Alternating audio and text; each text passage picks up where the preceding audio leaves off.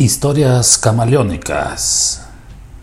La siguiente historia está basada en hechos reales.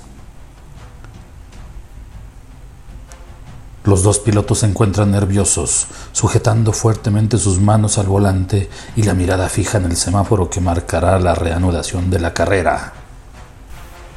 El sudor recorre su cuerpo a través de su espina dorsal llegando hasta la zona posterior baja, donde la espalda pierde su nombre a eso agrégale las temperaturas arriba de 30 grados centígrados en el ambiente. Imagínense dentro del automóvil. Era tal vez la última vuelta del recorrido en el que durante muchas millas la lucha se tornaba incesante y cruel entre todos los demás pilotos. Las luces se preparan. El rugido de los motores empieza a oírse nervioso así como el pie en el pedal comienza a temblar con ansiedad. La mirada fija en las micas de tres colores. Rojo, amarillo, verde. ¡Arrancan!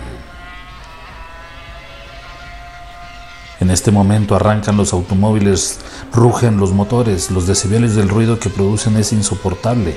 Si esto lo pudieran verificar los de reglamentos, definitivamente cancelaban la competencia.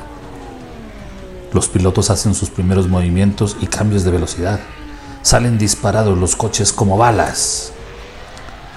Primera, segunda, tercera, cuarta. Turbo.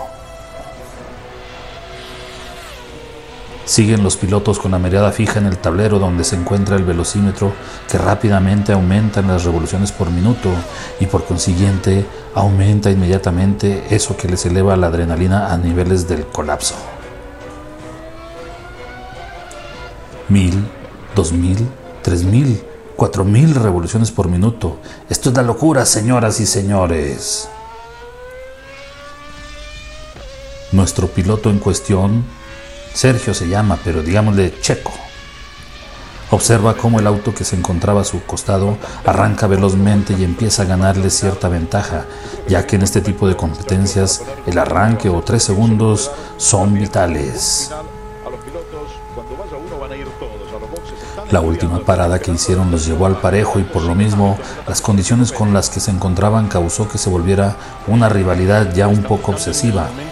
No se conocen, no son amigos, pero en la competencia son rivales y no se quieren dejar ganar.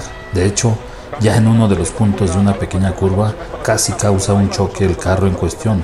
Creo que ostentaba orgulloso un número 69 en los cuatro costados del auto. Checo acelera. El auto número 69 hace la misma acción y hundiendo a fondo el acelerador, nuevamente empieza a extender su distancia con el carro del Checo.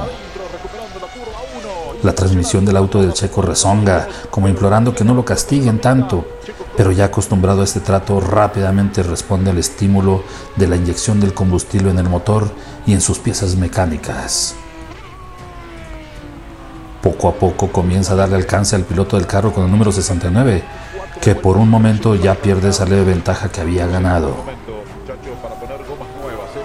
Esto se ha convertido en una carrera entre dos, a pesar de que en la pista no eran los únicos que estaban participando. Es como si no existieran, ya solo eran Checo y el piloto del carro 69, número 69. La adrenalina corriendo a tope. En un movimiento sorpresivo, el carro número 69 gira levemente el volante para con cierto dolo intentar que Checo pierda el control del auto y provocar que se estrelle en la barrera de contención, o mínimo que suceda lo más frecuente, un despiste, que podría costar el tan ansiado podio. Checo logra reponerse de la sorpresa del embate rabioso del otro conductor y en unas milésimas de segundo pisa el acelerador activando así el turbo del auto, haciendo que prácticamente cual veloz corcel se eleven sus patas delanteras, que en este caso son llantas, y las traseras haciendo un rechinido de hule con el asfalto y que salga disparado hacia el frente en un derroche de potencia y velocidad pura. ¡Qué fantástica maniobra de Checo! El conductor del carro número 69 no se quiere quedar atrás y al ver frustrada su trampa contra Checo, retoma sus negras intenciones de sacarlo de la carrera con toda la alevosía en mente, se deja ir sobre el carro de Checo que para este momento ya le había sacado unos metros de distancia y entre ambos coches que podían ser claves al momento de llegar a la meta. Vuelve a acelerar y a la carga nuevamente. Directo y sin avisar el objetivo, las llantas. Todos sabemos que si un auto pierde la llanta es prácticamente imposible de regresar al asfalto. Esto podría ser el final de la batalla. Una batalla perdida tan fácilmente, tan humillantemente. Eso desalienta, eso frustra. No lo puedes permitir. Tú no, Checo. En un vistazo fugaz ya se deja ver más delante la curva previa a la meta, la curva final de la victoria. Se ve el éxito después de esa curva. Al ver las negras intenciones de su rival, Checo lo esquiva y acelerando se posiciona rápidamente delante del carro número 69, impidiéndole así que lo rebase. Una jugada magistral. No podía permitirse el lujo de dejar que le arrebataran el podio. Llegan a la curva final previa a la meta. Checo al frente, el auto número 69 pisándole literalmente los talones. Una milla. Media milla cuando giran la curva final se observa a la distancia las marcas donde se supone está la meta. Prácticamente van los dos corredores a la misma velocidad, a la par, uno pegado al otro. Casi se pueden salpicar y oler su sudor. A la distancia observan que les hacen señales. Seguramente son las banderas a cuadro, están preparadas para ondear alegremente y oficializar un campeón.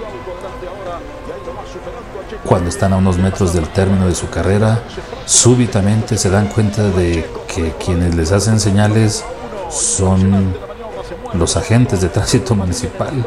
Les ordenan con autoridad que se detengan. Frenan ambos bruscamente y se les aproximan los agentes a cada uno de los coches. A ver, a ver, mis estimados jefecitos, ¿qué se están creyendo? ¿Pilotos de Fórmula 1 o qué? Preséntenme sus papeles. Sergio Gutiérrez. Ah, mira, igualito que el Checo, que el Checo Pérez. No, pues sí lo imitaste. ¿Y usted, mi estimado taxista, con ese número qué? ¿Nomás lo escogió por gusto o qué? El 69. Muy bonito. Pues los vamos a infraccionar por exceso de velocidad y venir realizando carreras en vía pública. Qué peligrosos sujetos, mejor deberíamos meterlos al bote.